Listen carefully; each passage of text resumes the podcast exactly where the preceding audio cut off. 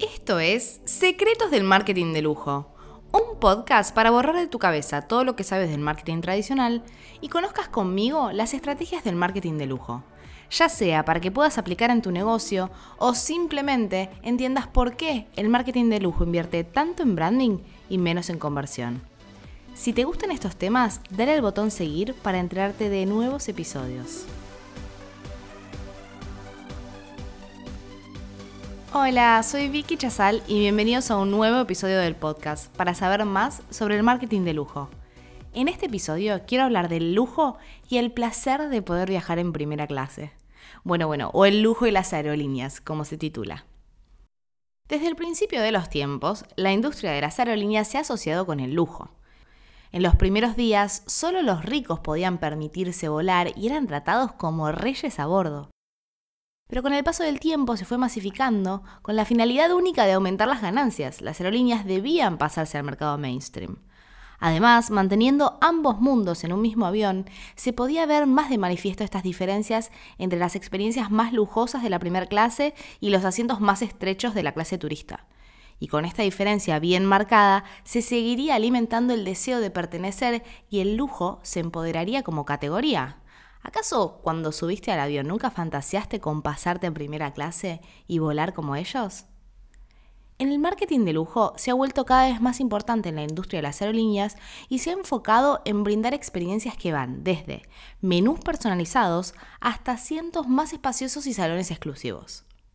Esta evolución del lujo ha creado nuevos grupos de compradores, ya que no solo se dividen entre primera clase y turista, sino que nace un nuevo segmento llamado business o clase ejecutiva. Con este nuevo enfoque, las aerolíneas pueden diferenciarse de la competencia y aumentar su base de clientes. Como bien sabemos, y esto lo traemos del marketing tradicional, si diversificamos las audiencias podemos generar mayor engagement con nuestro target. ¿Y qué quiero decir con diversificar las audiencias? Bueno, generando tres nichos de mercado, en la primera clase, el business y el turismo, nos enfrentamos a diferentes tipos de públicos y de esa manera el de clase turista, el que no se puede permitir pagar un business, va siempre soñar con viajar en business, pero va a permanecer en la clase turista. El que puede viajar en clase business va a soñar con estar en primera clase y así siempre va a haber algo aspiracional al cual se quiera llegar. Pero bueno, otra vez me estoy yendo por las ramas de la teoría y voy a ir a ejemplos, que es la parte más divertida del podcast. Una de las aerolíneas más sorprendentes en términos de lujo es Singapore Airlines, que también compite por los servicios a bordo. Uno de sus puntos más fuertes es la carta de platos internacionales que tiene. Ofrece champán Don Perignon o Cru y obviamente tiene el asiento que se hace cama completamente con almohadas de gran tamaño y hasta un traje Givenchy para descansar en condiciones. Cada asiento está equipado con una pantalla de 30 pulgadas. Ya sé que parece poco, pero 30 pulgadas en un avión es muchísimo. Y tiene un business panel integrado con teclado y acceso a una carta con videos. Bueno, también es posible conectar el ordenador portátil al panel e incluso tener reuniones de negocios en la antesala. La verdad que es una cosa increíble. Otro de los servicios de aerolíneas VIP que me enloqueció es poder hacer el check-in desde tu casa. Y no, no me refiero a la app de Ryanair donde elegís aleatoriamente tu asiento para que no te cobren de más. Algunas aerolíneas envían las oficinas a tu casa para que puedas facturar las valijas. Literalmente te tocan el timbre de dos empleados con impresora, balanza y todo lo que necesitan para pesar y facturar tus valijas imprimen la tarjeta de embarque y se llevan todo para que no tengas que cargar nada al día siguiente. Luego, ellos mismos, el día de tu vuelo, se encargan de enviarte un chofer a tu casa para que te lleve de la puerta de tu casa a la puerta del aeropuerto y directo a las salas VIP para que no tengas que esperar haciendo colas. Además, hay un servicio como de inmigración express, donde obviamente está incluido en, las, en la primera clase de los vuelos y pasas sumamente rápido sin tener que hacer ningún tipo de papeleo.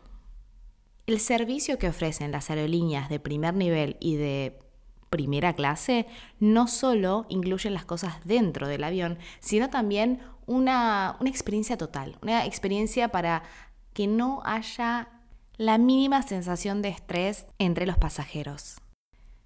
Mientras que la primera clase de Air France durante el viaje brinda ropa de descanso, funda para los zapatos, zapatillas y un estuche con cinco tratamientos de clearance, que se compone de una máscara para dormir, un neceser de aseo y un montón de cositas hermosas de la marca, Etihad o Etihad, no sé cómo se pronuncia correctamente esa aerolínea, se alió con Aqua di Parma para ofrecer su gama de amenity kits y artículos de tocador exclusivos para los clientes que viajan en el Airbus A380.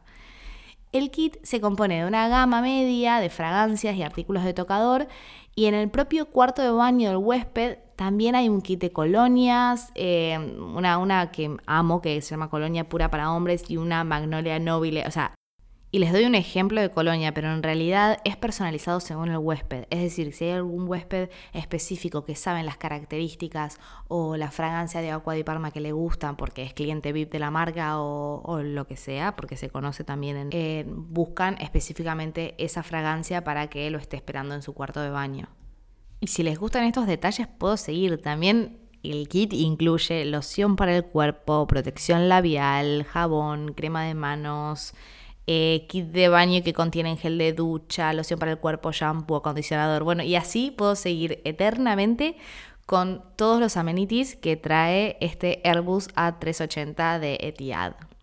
Bueno, seguro ahora se estén preguntando ¿y cuál es la mejor para viajar? Es decir, si tengo que invertir en un buen viaje en primera clase, ¿cuál es la mejor de todas con los mejores amenities? Skytrax una agencia del consumidor de aviación que tiene base en Reino Unido, publicó recientemente su ranking del Best Airline in the World, que es reciente, pero esto es 2018, debe haber uno más reciente, pero no lo encontré. Y la encuesta incluyó 335 aerolíneas y a 20 millones de personas que respondieron sobre parámetros como el nivel de calidad en la prestación del servicio, los idiomas que habla el personal o la eficiencia a la hora de servir las comidas.